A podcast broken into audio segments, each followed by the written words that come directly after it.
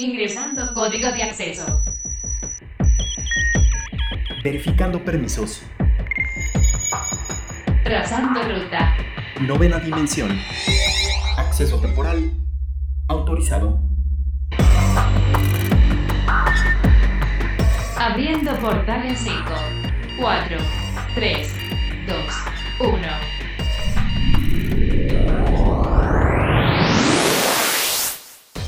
Hoy en la novena dimensión, estos son los datos que tienes que saber. Juegos que tendrá el Xbox Series X desde el primer día de su lanzamiento.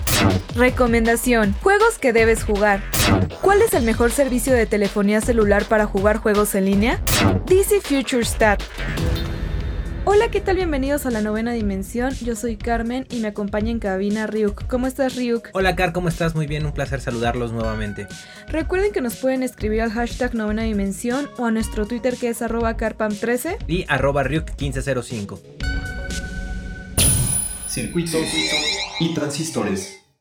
Y cada vez más estamos un paso más cerca de tener las consolas de nueva generación y a estas alturas ya sabemos cuáles son los juegos que van a tener tanto el Xbox como el PlayStation, pero vamos a enfocarnos un poquito más en lo que es Xbox. Resulta que Xbox ya mencionó que va a tener 30 juegos completamente optimizados desde el primer día de su lanzamiento, que desde mi punto de vista esta es una gran competencia para PlayStation, porque pues bueno, 30 títulos creo que es bastante contenido que nos está ofreciendo Xbox. Son muchísimos, de hecho, Car, son unas muy buenas horas de, juego. Las que vamos a poder tener desde el lanzamiento el 10 de noviembre de la serie Xbox Series. Tanto para el X como para eh, la serie S. Y bueno, hay muy buenos títulos y destacan muy buenos, eh, muy buenos juegos tanto de catálogo como obviamente nuevos estrenos. Ya lo sabemos que hay una gran variedad de juegos que van a salir por esas fechas y que ya van a tener esta compatibilidad. De entrada, obviamente el que ya sabemos que va a estar sí o sí es obviamente el FIFA, el FIFA 21, porque ese ya ya lo anunció desde que anunciaron su lanzamiento dijeron que si comprabas para la serie vieja, ¿no? Para el Xbox One, podrías sin ningún problema tener también este pase para poderte adaptar y hacer el, eh, el upgrade a, la nueva consola. Entonces, ese ya lo sabíamos, pero se tardó un poquito, ¿no crees? Xbox en anunciar su catálogo de videojuegos. Y bueno, por fin lo devela, por fin lo tenemos y ya podemos ver que hay juegos que destacan, como por ejemplo, obviamente Assassin's Creed Valhalla. Que, obviamente va a estar también para PlayStation, pero ya digamos que Xbox ya dio un pasito porque como sabemos el PlayStation va a salir un poquito más tarde que el Xbox. Y lo curioso es que Assassin's Creed Valhalla de hecho sale ese día. El mero día. El mero día, o sea, se lanzan a la par eh, el, Xbox Series y sale también Assassin's Creed Valhalla. Entonces, esto es un pulgar arriba para Xbox, porque obviamente Plan con Maño obviamente va a ganar ahí muchas... Pues va a acaparar las miradas.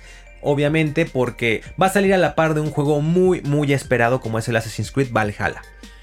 También tenemos juegos como Borderlands, Bright Memory, Cuisine Royal, que también es un juego pues muy dinámico si les gustan como estos jueguitos más como de pues estrategia. Tenemos también que va a estar Dead by Daylight, que va a estar disponible para lo que es el game el Xbox Game Pass. También tenemos el Devil May Cry 5, que va a ser la, edición especial, que también es muy muy muy buen juego y es un gran título que podemos tener dentro de, de este catálogo. También tenemos el Dirt 5, Enlisted, Evergate, The Que este juego también es muy bueno. También el obviamente esperado por todos Fortnite. Este yo creo que siempre va a ser de ley en todas las consolas de aquí a futuro, todos los teléfonos celulares. Este juego ya llegó para arrasar. Obviamente, pues de la familia de lo que es Xbox, vamos a tener Forza Horizon 4, que este no podía faltar. Al igual que el Gear 5, que también es de la familia de, de Xbox. El Halo todavía no lo vemos por ahí porque como sabemos tiene algunos retrasos por ahí. Entonces próximamente lo vamos a ver, pero no al momento del estreno de la consola. También vamos a tener Gear Tactics, Grounded, King Oddball, Maneteer y bueno, en fin, también vamos a poder tener a Watch, Legends, eh, Sakusa y muchos otros títulos que les voy a dejar en el Twitter que es arroba carpam13 con el hashtag novena dimensión. Ahí todos los juegos para que puedan ver si está el que les interesa. Pero creo que de entrada todos estos títulos son una gran competencia para PlayStation. PlayStation por su parte no ha dicho que va a lanzar como al momento de que esté la consola. Sí ha hecho algunos comentarios de que va a tener retrocompatibilidad algunos juegos con otros, pero en sí como tal con todo este listado que nos está presentando Xbox, pues bueno, de pronto ahí ya vemos estas competencias y qué es lo que nos ofrece una consola contra la otra. También, obviamente, además de esta gran cantidad de videojuegos y de este gran catálogo que nos tienen, cabe mencionar que también vamos a tener unos juegos que van a estar optimizados para eh, la serie Xbox, que es como Destiny 2 Beyond Light, que ese se va a estrenar también el 10 de noviembre, entonces hay gamers, mucha atención para los que quieran un juego de rol, tenemos el Assassin's Creed Valhalla. Y para los que requieren un poco más de acción o de shooters, vamos a tener el Destiny 2. También obviamente vamos a tener el Call of Duty Black Ops, Call of War que se estrena el 13 de noviembre, The Medium que va para el 10 de diciembre y obviamente también el muy esperado Cyberpunk 2077, que de hecho cuando se anunció el lanzamiento de este juego, se anunció mediante la plataforma de Xbox. Es correcto, Ryuk. La verdad es que estamos muy emocionados por tantos títulos. Ustedes escríbanos al hashtag novena dimensión por qué consolas se van a ir o cuál van a preferir. Porque la verdad es que ya tienen varias, pues varios datos que nos han ido dando. Y obviamente cada consola tiene más ventajas que la otra. Lógicamente está. Siento que este es el año en el, que estas dos consolas van muy parejas. Tienen algunas unas carencias que la otra puede tener más mejorado y viceversa. O sea, como que van, van a tope con todas las consolas. Y pues al menos esto podemos ver de las consolas de Xbox por lo pronto. ¿Tú, Car, cuál ya tienes o cuál vas a apartar? Híjoles, pues mira, si fuera por mí ya me compro todas, pero yo creo que al menos por los títulos y por lo que ya les he platicado muchas veces aquí en la novena dimensión, yo sí me iría por PlayStation, por los juegos sobre todo y porque yo y la realidad virtual somos uno mismo, entonces sí necesito tener el PlayStation y sacarle más jugo a mi casco de VR, ¿por qué no? Tú, Ryu, ¿cuál va a ser el que vas a preferir? Es una muy, muy difícil decisión, Car. Pero yo también en primer lugar pondría el Play 5. Pero espero poder también tener ahí un pequeño guardadito y por qué no hacerme de las dos consolas. Yo soy de la idea también de tener un poco de balance y también obviamente compartir las eh, exclusivas que nos va a tener también Xbox. Así es, y en el mundo gamer ya también estamos viendo una nueva modalidad que son los servicios de suscripción de juegos, como lo es por ejemplo el, el Xbox Game Pass justamente. También tenemos el PlayStation Plus, lo que también viene siendo dentro de Nintendo el Nintendo Switch Online. También tenemos por parte de Amazon Amazon Luna, el Uplay, en fin, ya son una cantidad inmensa de servicios de pago de este tipo de plataformas por juegos que la verdad es que te ofrecen una variedad infinita de juegos por un precio mensual como viene siendo Netflix o como Claro Video, como cualquier otra, otra plataforma de este tipo. Y resulta que se hizo un estudio eh, con la firma de Simon Kutcher y Partners que, que, que decidió digamos, encuestar a 13.000 personas de 17 países distintos para ver cuántas personas en este estudio tenían este tipo de, de, membresías pagadas. Y resulta que 3 de cada 10 personas ya cuentan con una suscripción de juegos. Y es que la verdad es, es mucho más simple tener, tener este, este tipo de servicios y tener una gran cantidad de juegos que estar comprando pues los estrenos o tener muchos juegos. Porque también como la tecnología ha ido avanzando los juegos tienen mucho más detalles lo cual requiere mucho más trabajo de, investigación, mucho más trabajo de diseño, de doblaje, de grabación, de edición, etcétera, por lo que obviamente los precios cada vez van aumentando y este tipo de, servicios pues te permite jugar todos tus juegos favoritos de una forma más sencilla y más económica.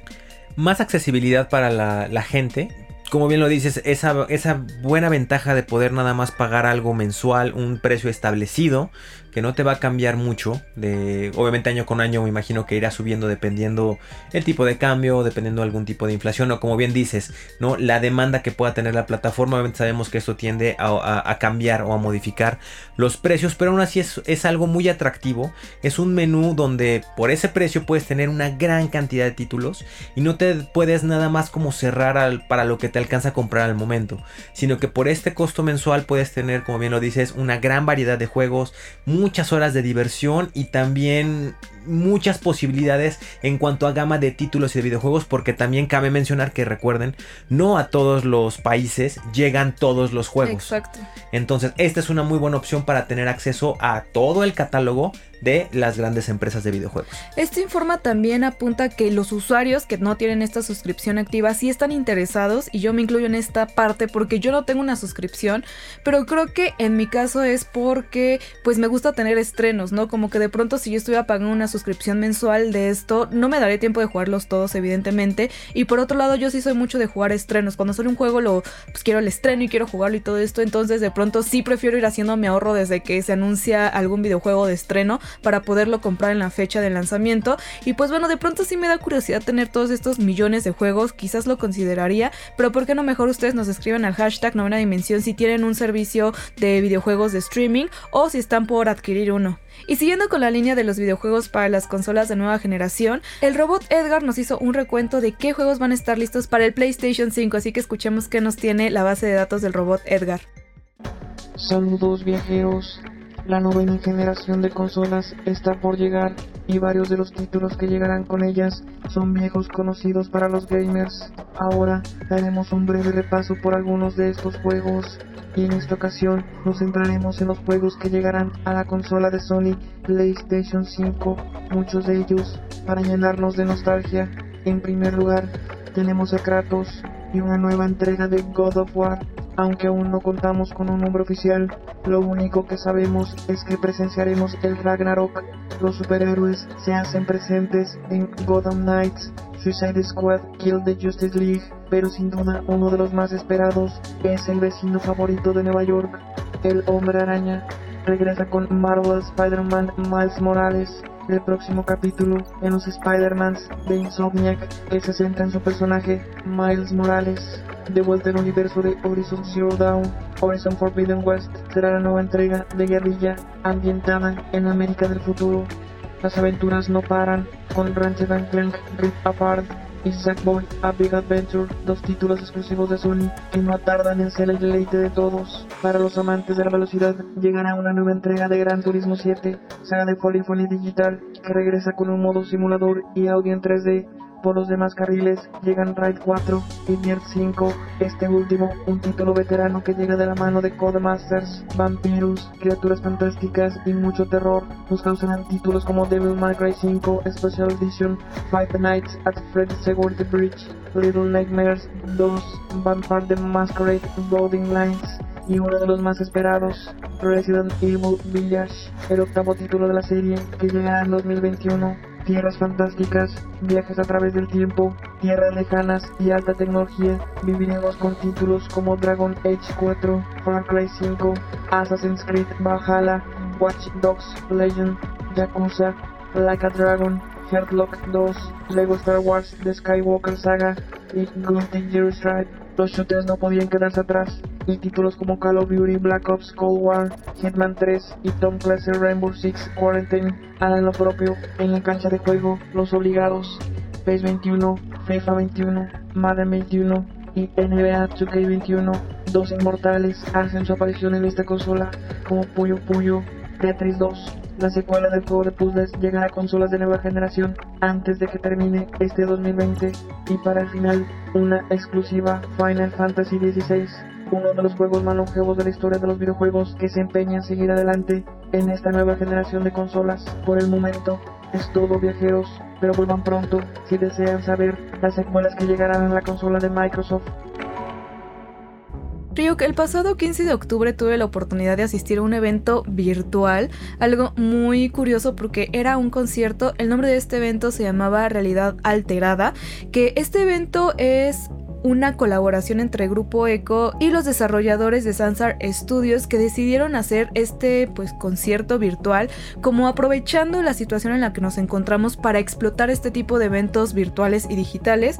Y básicamente lo que lo que era este pues este tipo de juego, no sé si llamarlo juego porque era más bien un evento, era una serie de conciertos en esta plataforma de Sansar donde tú podías llegar. Y no solo eso, lo más chistoso de todo es que puedas interactuar con las personas a tu alrededor Lógicamente tenías como la opción de mutear el micrófono, pero yo que estuve ahí dándome una vuelta y bailando porque aparte puedas bailar con tu avatar, pues de pronto, o sea, también el diseño de audio que tenía este evento era como si estuvieras en el concierto. De pronto si pasabas al lado de la gente podías escuchar sus conversaciones, incluso si te ibas muy adelante al escenario podías como pues em, que escuchar lejanamente las conversaciones como en un concierto de que pues no te deje escuchar la música.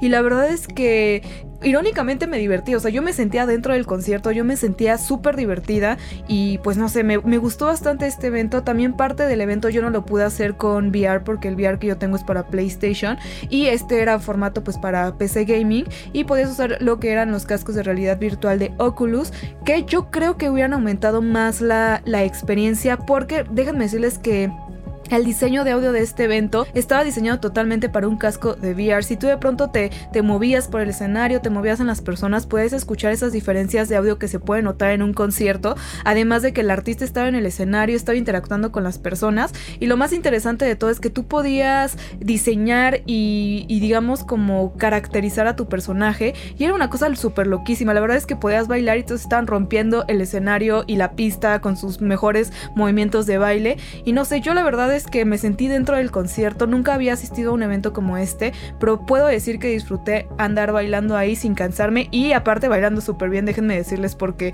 yo no soy muy buena bailando, pero en ese momento yo me sentí la ama de la, de la pista. Un nuevo concepto muy interesante, ya habíamos tenido en años anteriores obviamente lo que se llama realidad aumentada, ¿no? Que es esta posibilidad de poder interactuar la diferencia es que para poder interactuar de buena forma en la realidad aumentada necesitas forzosamente verte en una televisión.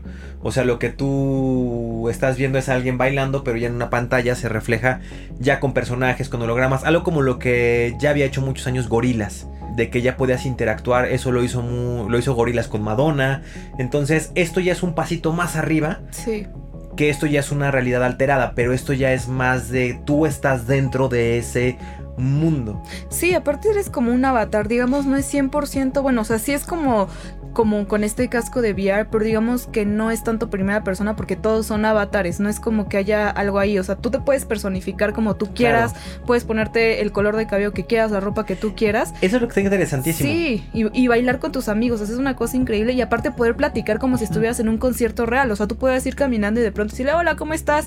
Y te contestaban en momento real ahí las personas que están ahí. E, eso es lo que está interesantísimo, esa experiencia, eh, el ir más allá de que no nada más es eh, con unos cascos de realidad de realidad virtual te metes y ya ves el concierto, sino realmente esa interactividad que tienes con otras personas, con el mismo, la misma personalización de tu avatar, como bien tú dices, eso puede ser hasta un futuro punto de negocio donde tal vez en los conciertos de realidad alterada pongan puestos de mercancía, de playeras, de marketing, de merchandising. Entonces estaría genial, imagínate. Ahora que lo, que lo mencionas, haz de cuenta, llegabas como en un estilo de metro y este metro te llevaba como una bodeguita.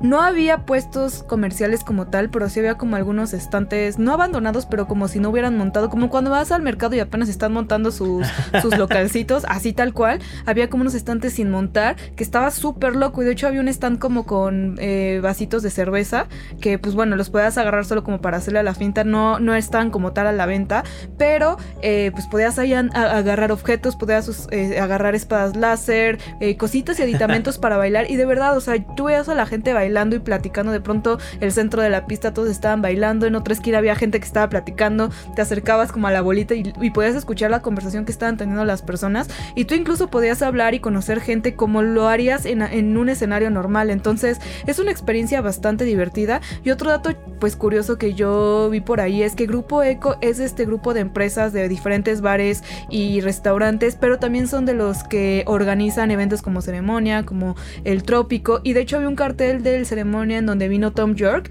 Y yo cuando lo vi me llamó muchísimo la atención y ya investigando un poquito más, pues sabía esto, ¿no? Entonces son como esos detallitos que hacían al evento una cosa genial, como que si hubieran puesto quizás un cartel, si hubiera habido un evento reciente, digo, sé que ahorita por la situación eh, no es posible, pero si hubieran puesto un cartel de algún evento que estuviera pues próximo, hubiera sido una cosa increíble como de llegar, ver el cartel y enterarte como de forma virtual de algún evento, quizás virtual o, en, pues, no sé, va a sonar súper raro, pero en la vida real. Entonces, no sé, la verdad fue una experiencia bastante buena. Yo en lo personal ojalá lo vuelvan a hacer porque sí me la pasé bastante bien. Es una forma como de fiestear de forma lejana, con sana distancia, conociendo gente. Y seguridad. Y seguridad. Y la verdad es que fue un ambiente bastante bueno.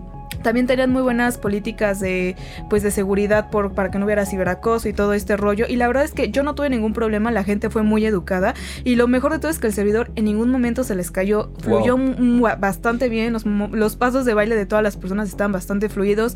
Yo no vi que nadie se quejara de pues que hubiera lag o, o algún problema con el servidor de que las personas no pudieran estarse conectando. Pero bueno, la verdad es que fue una experiencia bastante buena. Yo estoy esperando que ya esté el próximo evento para poder ir a bailar. Y por qué no, que quizás inviten a otros artistas o quizás puedes que puedas, no sé, subirte a tocar en vivo, ¿no? Con tu banda. Algo así, digo, no, sé.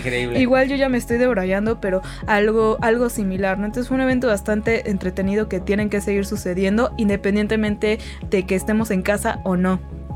Y otro tema que también queremos platicar con ustedes es qué hacemos ahora que estamos esperando las consolas de nueva generación y que están un poco olvidadas. Imagínense que hubiera eventos diario, pues podríamos asistir a ellos, pero serían un poco tediosos. Pero si de pronto también quieren jugar algún videojuego y no saben cuál es la mejor opción, pues hoy les vamos a dar algunas recomendaciones para que tengan ahí en su catálogo en lo que esperamos los nuevos lanzamientos, que ya falta muy poquito, pero de pronto sí hace falta jugar uno que otro juego, ¿no, Ryuk? Las recomendaciones que les traemos son precisamente para que esa espera sea más corta y no nos coman las ansias, ¿no? Porque como bien lo comentas, a pesar de que falta poco tiempo, ya estamos que se nos queman las ganas de tener en nuestras manos las nuevas consolas y los nuevos estrenos, pero mientras para poder pasar el rato, ya saben que un buen rato de gaming siempre es bueno para pasar un, un tiempo largo. El que yo les quiero recomendar es el Paper Mario, que es un juegazo, yo lo llevo jugando un rato. Si ustedes son fanáticos de los títulos de Nintendo, esto les va a gustar muchísimo, porque además de tener una textura diferente a lo que estamos acostumbrados dentro del mundo de Mario Bros, tiene una muy buena historia donde pues de pronto hay unos monitos de origami pues quieren atacar al mundo de, los papeles. Entonces pues bueno, es una historia bastante larga donde vemos que va subiendo poco a poquito la dificultad y vemos personajes icónicos. Así que si ustedes quieren jugar un título de Nintendo, este es una muy buena opción. Y también por otro lado, como siempre se los recomiendo el Animal Crossing New Horizons, porque aparte ahorita tienen la edición de, de Halloween y todo está muy decorado ad hoc, entonces pueden jugar eh, Animal Crossing, si ya lo tienen pues denle más porque ahorita se vienen muchas cosas interesantes tomando en cuenta que también viene Navidad, si ustedes son fanáticos de todas estas, pues estos detallitos que ponen dentro de los juegos les va a encantar, al menos en estas temporadas. Yo las recomendaciones que les traigo son dos grandes títulos, jueguenlos uno tras otro para que puedan realmente sumergirse en la historia, yo les voy a recomendar el Arkham Asylum de Batman y el Arkham City. Obviamente son dos juegos que nos llevan más allá y obviamente tenemos de villano principal al gran villano favorito de todos, que es el gran príncipe payaso, el Joker. Aparte con la voz original de Joker, ¿no? Que es lo mejor, lo que le da esa esencia al personaje. Exacto, jueguenlo en inglés para que puedan disfrutar de la voz original que es Mark Hamill, o una de las voces eh, oficiales, pero la más famosa tal vez. Te sumerges en el juego, disfrutas mucho eh, el doblaje y la interpretación de, del Joker y obviamente ahí vives muchas aventuras porque salen personajes como Hiedra Venenosa, tienes por ahí también al Espantapájaros, tienes a Victor Freeze, etcétera, etcétera. Una gran cantidad de personajes y la historia es muy, muy buena. Jueguen los dos, yo les recomiendo, obviamente jueguen primero el Arkham Asylum y después el Arkham City. Y mientras ustedes deciden qué juego van a jugar, los invito a que nos escriban al hashtag novena dimensión qué títulos nos recomiendan que juguemos y cuáles son sus favoritos. Nosotros vamos un corte, pero regresamos con más información aquí en la novena dimensión. Novena dimensión. Novena dimensión. Circuitos y transistores. El gaming dentro de los celulares ya también es algo muy común. ¿Quién no trae en su celular alguno de sus juegos favoritos? O incluso, ¿por qué no Fortnite o Call of Duty Mobile? Que son juegos que requieren de una conexión de internet estable. ¿Qué pasa de pronto si no tenemos un wifi pero necesitamos jugar nuestro juego favorito? Pues déjenme decirles que el día de hoy les traemos esa reseña de cuál es la mejor línea telefónica de celulares con mejor calidad de internet para este tipo de juegos. Resulta que con los últimos resultados del Open Signal sobre la experiencia de los usuarios con varios operadores, pues resulta que ya nos dieron algunas estadísticas y lo primero que podemos dar a destacar es que Movistar no obtuvo ningún reconocimiento por parte de esta firma de análisis de telecomunicaciones, ni en la experiencia de videojuegos, ni tampoco en la descarga ni en la subida de contenido y por supuesto tampoco en la disponibilidad. Y por mucho que les pueda sorprender lo que les voy a decir, resulta que Telcel es una vez más el que se lleva los mejores puntajes en todas las categorías, excepto una que es la de disponibilidad en 4G. ¿Quién lo diría? Telcel. Tiene mucha lógica que sea Telcel porque obviamente es la empresa que más tiempo lleva aquí en México. Si te pones a pensar que Telefónica, Movistar y ATT son empresas relativamente nuevas, obviamente Movistar lleva un poquito más de tiempo, ATT lleva muy poco tiempo eh, en el mercado mexicano. Entonces era muy lógico que Telcel, que es la empresa que más tiempo lleva, se lleve pues este, esta primera posición. Aunque también cabe mencionar que no es que haya salido también súper excelente, ¿no? O sea, de, de, las tres, la verdad salieron con puntajes pues variados, reprobatorios. reprobatorios. Reprobatorios porque en una escala de 0 a 100, eh, la más alta que es Telcel, la Game Experience, tiene un 44.3%. O sea, ni siquiera llegamos al 50% de lo que debería de ser una muy buena experiencia de juego. Obviamente Telefónica Movistar es la que está mucho más abajo, con un 37.1 y ATT ahí la lleva, que lleva un 41.4%. Pero en efecto, dentro de las tres, la única empresa que salió con una calidad ideal para poder jugar, o idónea, o necesaria, más bien, fue en efecto Telcel. Digamos que, como se dice coloquialmente, es la menos peor, ¿no? la que de todas es la que, bueno, esta jala bien. Y es que también, digo, no hay que culpar, igual pueden un poquito más amigable con las empresas. Hay que también tomar en cuenta que estas redes de, de, telefonía no están diseñadas precisamente para jugar en línea, ¿no? Originalmente, pues era para mandar mensajes, fotos, incluso video, documentos. Pero ahora con esta nueva tendencia que es, son los videojuegos, pues quizás apenas se están adaptando, ¿no? Están quizás están quizás implementando nuevas formas de traernos ese internet, pero también hay que ser conscientes, ¿no? Un mejor servicio va a requerir un mayor, Mayor precio, precio. por lo que hay que ser conscientes en este aspecto. Sin embargo, aunque muchos yo he escuchado que de pronto no les agrada Telcel y prefieren otros como AT&T o Movistar, pues ahí sí depende de lo que tú hagas, ¿no? Si tú de plano solo mandas mensajes, quizás una red como Telcel no te va a funcionar, pero si tú eres aquellos de esos gamers empedernidos que necesitas jugar en cualquier momento, en cualquier segundo, pues definitivamente Telcel puede ser tu opción. Los dispositivos móviles han ido evolucionando. Pasaron de ser un dispositivo para solo realizar llamadas, pasaron hasta hace poco tiempo los veías como una necesidad de trabajo, como una oficina inteligente, pero ahora también ya se están volviendo una fuente de entretenimiento. Tanto así que no solamente en el Game Experience, sino también los vemos en cuanto a todo lo que es contenido multimedia o descarga también de contenido de películas, etcétera, ¿no? Si podemos ver actualmente ya los planes que tienen incluso, ya varios te incluyen Netflix. Sí. Entonces te das cuenta cómo la, la- la capacidad de una herramienta o de un dispositivo móvil ya volvió a evolucionar. Porque ya no es que sea nada más una necesidad para comunicarte o para incluso poder trabajar, sino también ya es un medio de entretenimiento 100% y de diversión. Entonces, obviamente, vamos a tener, tal vez es lo que a mí más me emociona, ver qué nos espera en los próximos años, qué tipos de celulares van a empezar a adaptar. Ya sabemos que ya hay varios, pero qué celulares ya nos van a llegar para que tengan esta característica, porque ya lo van a tener que dividir en los que buscan un celular para trabajo, para redes sociales, que tengan una buena memoria para calendarización, etcétera, etcétera, y obviamente los que van a buscar un, un celular adecuado para poder jugar videojuegos. Pues en es que en realidad ya existen, o sea, los celulares gaming ya existen. El problema o lo que yo les veo es que son realmente muy costosos, o sea, son celulares que rondan entre los 20 mil o hasta 30 mil pesos por un celular. Creo que es un costo excesivo, digo. El doble de una consola. Está el iPhone, digo, sí hay celulares de ese tipo, pero digamos que, que para una... El iPhone no está dedicado 100% al gaming, no lo han ido adaptando conforme ha pasado el tiempo, pero digamos que celulares como el iPhone pueden cumplir otras varias funciones, pero los que están dedicados a,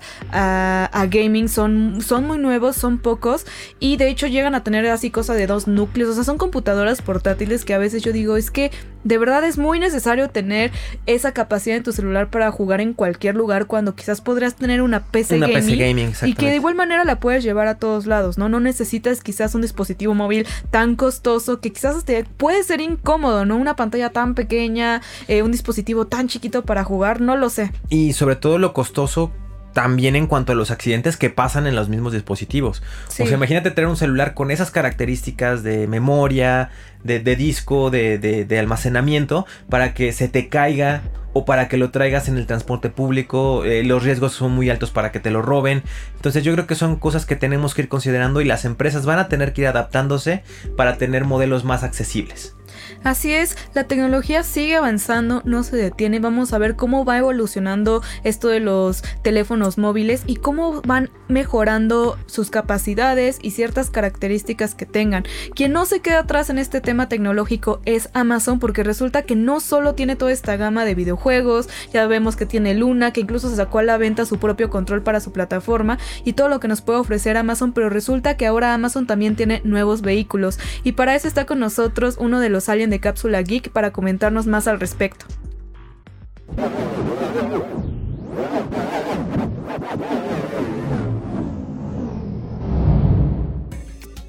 Hola Car, hola Ryu, ¿cómo están mis amigos de la novena dimensión? Yo soy Rod de Cápsula Geek y como ya sabrán, uno de mis temas favoritos es hablar sobre las empresas y cómo se renuevan con ayuda de la implementación de la tecnología. La semana pasada hablé de Amazon, que exactamente hoy también le toca a esta empresa que precisamente da un salto más para seguir mejorando su sistema de envíos y distribución de productos. Y no es raro que siga evolucionando, ya que varias empresas se están subiendo al mercado en línea, que en momentos como estos, en los que estamos pasando por la pandemia más grande de los últimos tiempos, casi casi solo las marcas que cuenten con sistema de envíos en línea se han podido defender en esta cuarentena. Y justo cuando pensamos que ya no podemos traer algo nuevo, Amazon lo vuelve a hacer, ya que nos presentó su primer vehículo de transporte que funciona 100% con energía eléctrica, una energía que contamina una cantidad muy significativa a la de los demás transportes. Y esto trae consecuencias bastante positivas para la empresa y no me refiero tan solo a la imagen, que como sabemos no es algo nuevo, que cada día las empresas están teniendo más conciencia acerca de los peligros de no usar recursos más amigables para el medio ambiente, sino que esto puede que a la larga salga incluso más económico que los combustibles tradicionales. Y es algo magnífico que apliquen todo esto, porque por el historial que tenemos en el mundo empresarial, sabemos que con que una marca empiece a implementar estos cambios y se ve que tenga buena aceptación por parte del público, que yo espero que la tenga, las demás empezarán a tratar de imitarlo. Y siento que este proyecto de los carros eléctricos se empieza a hacer de forma masiva en el mundo, será buenísimo para que cuidemos su planeta terrícolas, que la verdad lo tienen muy bonito. Que usemos la tecnología para mejorar las cosas es en lo mejor que se puede invertir, más allá que para generar dinero. Que yo no soy tan inocente, sé que todas las empresas tienen ese como fin y la gran, gran mayoría, por no decir todo, lo hacen con ese fin. Pero al final me encanta que lleguen a esa meta de estas formas. Y de igual manera que la gente ya le toma tanta consideración a la ecología que las empresas están tratando de llamar la atención pública haciendo este tipo de mejoras que son muy bien recibidas. En lo personal, Amazon es de mis empresas favoritas, tanto en servicios como en tecnología, y cada vez se vuelve más fuerte.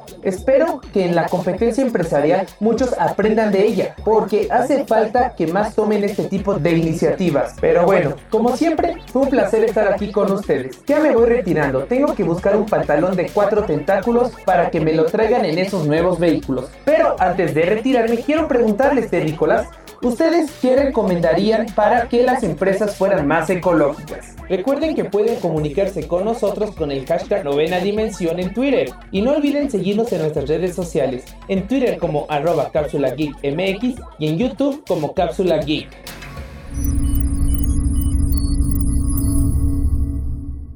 La verdad es una gran iniciativa por parte de Amazon. Ojalá más empresas sigan este formato que está implementando Amazon, que muchas veces nos ha demostrado que es un ejemplo a seguir. Así que esperemos que no sea la excepción y muchas otras empresas puedan tener sus propios vehículos de esta misma manera. La conclusión de Dark Knights Death Metal de Scott Snyder y Greg Capullo el próximo 5 de enero va a dejar paso a un nuevo universo de DC que va a renovarse por completo. Sin embargo, en lo que esperamos, DC anunció un evento que se llama DC Future State que nos va a ofrecer distintos futuros eh, lejanos y diferentes en lo que nos presentan los nuevos personajes y los nuevos autores de esta gran editorial. Podemos ver dentro de este, de este universo que nos van a presentar diferentes antologías y miniseries, como por ejemplo tenemos dentro del mundo de Batman, donde vamos a ver un mundo pues en otro futuro, en una dimensión distinta, donde Gotham va a estar controlada por el magistrado y donde los vigilantes van a estar perseguidos y déjenme decirles que en este universo paralelo Batman resulta que ha sido asesinado. Sin embargo, no se preocupen porque va a haber un nuevo Batman y varios nuevos guardianes de Gotham que se van a reunir para devolverle pues esta esperanza y esta armonía a Gotham que pues siempre deseamos dentro de esta, de esta saga. Es una apuesta ambiciosa. Muy. Muy, muy ambiciosa porque obviamente estamos hablando de personajes, de superhéroes que llevan muchos, muchos años en el gusto de la gente. Y que sí, en efecto, han tenido crossovers y que sí han tenido universos paralelos.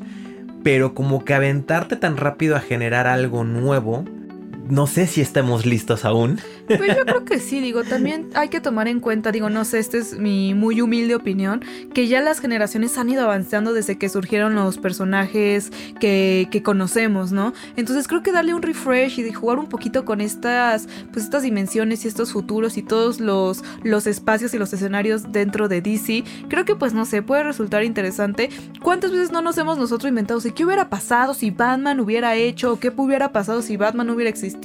Quizás el Joker hubiera conquistado Gotham, no sé, hay muchas cosas que se nos ocurren y creo que esta es la oportunidad exacta para seguir jugando con todas esas, pues no sé, esas cuestiones dentro de nuestra imaginación que nos hemos cuestionado. muchas de esas preguntas ya se han contestado alguna vez. Yo recuerdo, por ejemplo, ahorita que dijiste qué hubiera pasado si, si Batman, hablando de Bruce Wayne, no hubiera existido. Bueno, hay algo muy parecido a esa realidad que es un universo paralelo donde realmente eh, el, que, eh, el que muere en ese famosísimo asesinato, en ese famosísimo asalto a la familia Wayne, es Bruce, de hecho, es el niño. Obviamente esto cae muy fuerte y el que se convierte en Batman es, Thomas Wayne, o sea, es el papá. Órale. Y esto desemboca algo muy diferente, porque obviamente aquí el personaje adquiere algo mucho más de venganza y mucho más agresivo, porque obviamente imagínate el sentimiento de que de un padre que ah, ve a su hijo pequeñito asesinado. Entonces es algo muy, muy frío y muy hardcore incluso ese universo paralelo. Entonces ya ha habido este tipo de cosas. No sé, no, no sé si la fórmula vaya a resultar. No es que esté en contra, obviamente lo voy a leer, obviamente vamos a revisar cómo va, va a estar este nuevo universo. Sí también estoy emocionado, estoy curioso por verlo pero no sé qué tan buena idea sea deshacerte tan fácil como de que ya matamos a Batman. Tal vez también es algo como lo que quisieron hacer con eh, eh, en el universo de Marvel, como lo que quisieron hacer con los eh, con, los hijos de los Avengers, ¿no? Ándale. Que Ultron mató a todos y de hecho en Cartoon Network salió una, una, serie de esta donde estaba el hijo del Capitán América, la hija de Thor. Y creo que fue una, una, una, serie buena a medias, pero obviamente te quedaba, ¿no? Obviamente lo que salvaba mucho ahí es que Tony Stark seguía vivo, pero ya, ya viejito, por decirlo así, y era el que se encargaba de, de entrenar a estos nuevos Vengadores. Y eso era como que le daba ese toque de nostalgia y también lo que hacía que, que, quisieras verlo. Entonces yo creo que esto va a ir, no tanto por ahí, pero vamos a ver qué tanto peso puede tener este nuevo Batman. Obviamente hay que revisar también si le van a poner a un nuevo villano o a un villano de la altura del Joker, porque seamos sinceros amigos, Batman sin el Joker no es Batman, la verdad. Entonces ahí es donde tendremos que revisar qué nuevas ideas se les van a ir metiendo. No nada más como meter nuevos personajes y como refrescar la idea una y otra y otra vez hasta que le exprimamos la última gota. Pues tenemos estos meses para ver qué sacan de Batman, pero ¿qué me dices ahora de Superman que también está dentro de estas antologías y miniseries que van a sacar en lo que podemos llegar a ver los nuevos cambios que van a tener? En este espacio va a tomar un poquito la crisis internacional en el futuro, donde pues bueno, en este, en este caso Clark Kent va a ser rechazado por la Tierra, cosa extraña, y va a viajar a World donde va a entrenar y estar en combate con gladiadores para redotar a Mongul. Eh, eh, aquí va a tener ayuda con algunos héroes que pues todavía no sabemos. Y pues mientras en Metrópolis está Jonathan Kent que va a asumir el mando de pues de Superman. va a ser el nuevo Superman por decirlo de alguna manera. Pero pues él después de ver todo lo que está pasando en Gotham va a decidir cómo preservar Metrópolis y encerrarse, ¿no? Como que tratar de, de pues no, no conflictuarse con esto. Y pues hay que ver cómo va a surgir esto porque pues también vamos a ver por ahí una nueva Wonder Woman dentro de estos títulos. Que también pues bueno ahí es curioso ver cómo un nuevo Superman, digo, estamos muy acostumbrados a ver a Superman o Batman como un personaje en sí, ¿no? Pero digamos que técnicamente es lo que siempre nos venden en la idea de superhéroes, al menos que se hace Marvel, que es como que cualquiera puede ser un superhéroe siempre y cuando tengas esa disposición de ayudar o lo que sea.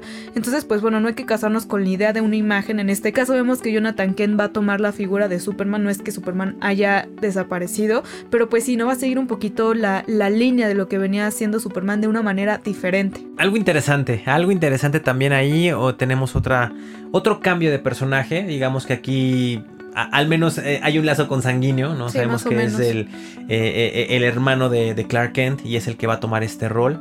Entonces ahí también va, a ser muy interesante ver de qué forma lo adaptan a, este nuevo Superman. Veamos qué nuevas fortalezas tiene el personaje.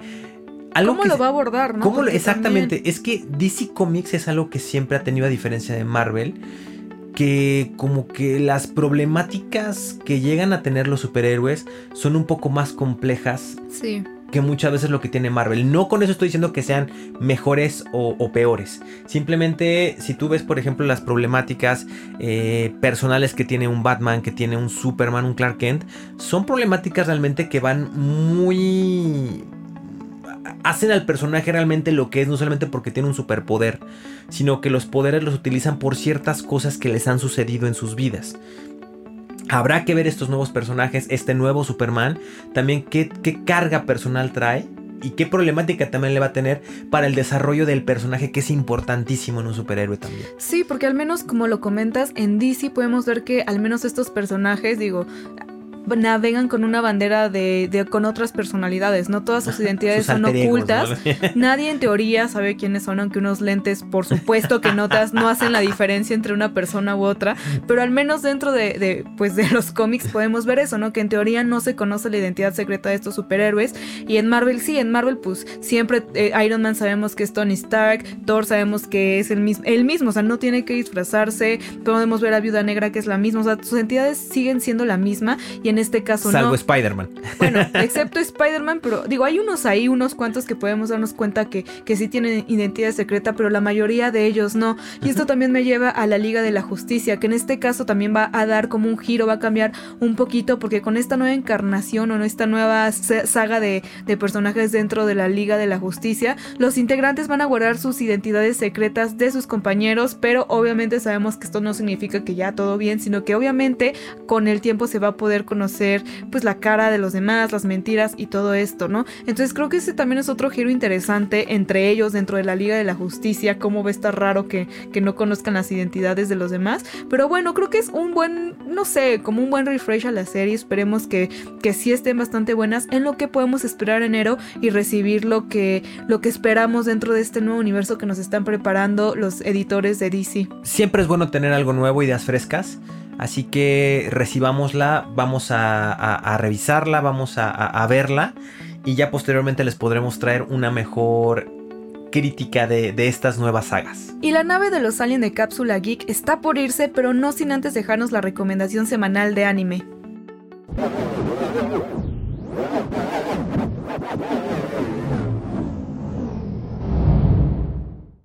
Hola Carlos, hola Ryu, ¿cómo están? Yo soy Eduardo, uno de los aliens de Cápsula Geek y para mí es un gusto enorme estar de regreso aquí en la novena dimensión. El día de hoy, como cada semana, les traigo una recomendación de un anime que me encantó. Pero antes quiero preguntarte algo a ti, terrícola que nos estás escuchando. ¿Cuál es tu mayor deseo? ¿Dinero? ¿Riquezas? ¿Orgullo y honor? ¿Autoridad y poder? ¿Venganza? ¿O quizá algo más trascendente? No importa cuál sea, la respuesta siempre estará en la cima de la torre. El nombre del anime es Tower of God y su historia narra la aventura de Rachel, una joven que decidió intentar subir la torre con tal de poder ver las estrellas, y de Van, el joven cuyo único deseo es estar con ella. La historia comienza con Bam, que persiguiendo a su amiga Rachel, la cual está decidida a entrar a la torre para cumplir su sueño. Ella siendo una de las elegidas para poder intentar pasar esta prueba divina, la prueba de llegar al último piso y así poder pedir el deseo que quiera. Por lo mismo, nuestro protagonista, al ver que Rachel ingresa a su destino, no duda ni un momento en seguirla y buscar a su amiga. Él al entrar sin haber sido uno de los elegidos, automáticamente se convierte en un irregular. Esta torre consta de un desafío por nivel, cada uno más retador que el anterior, pero por suerte mientras Bam está intentando sobrevivir, conoce a nuevos personajes un tanto peculiares, los cuales se encargan de dejarle en claro que cualquier duda que tenga, la respuesta siempre estará en la cima de la torre. Dispuesto a hacer cualquier cosa para encontrar a su amiga Rachel, se propone llegar a la cima, aunque tenga que superar esta serie de pruebas complicadas, algunas de fuerza, algunas de astucia y otras de estrategia, pero eso sí, todas increíblemente épicas. Este anime me gustó mucho ya que contiene una atmósfera de mucho misterio que poco a poco se va resolviendo conforme pasan los episodios. Además, es una historia con muchísima personalidad y aunque existen varios animes que tratan de un joven que debe ir cruzando diferentes pruebas para alcanzar su destino, esta toma pruebas y personajes muy frescos y originales que le dan mucha vida a la narrativa. Además me encanta cómo la historia se preocupa por marcar un hilo de sucesos que se siente muy natural y poco a poco te van dirigiendo al clímax de la historia. Como dato curioso, esta obra inició como un webtoon gratuito a color, escrito e ilustrado por Lee Jong-wee. Este webtoon fue tan popular que rápidamente se trabajó en una adaptación animada que fue realizada por Crunchyroll como parte de su catálogo Crunchyroll Originals. Es una serie bastante nueva, pues se emitió desde el 1 de abril al 24 de junio de este año por la plataforma de Crunchyroll. El anime está conformado por 13 episodios, pero estos son únicamente el comienzo de una grandiosa y larga aventura que está por venir. Esa fue mi aportación de la semana, terrícolas. No olviden comentarnos cuando ya vean este anime para decirnos qué les pareció. Saben que pueden comunicarse con nosotros a través del hashtag novena dimensión o en nuestra página de Twitter arroba cápsula geek y en YouTube donde estamos como cápsula geek. Y recuerden, súbanse a la nave.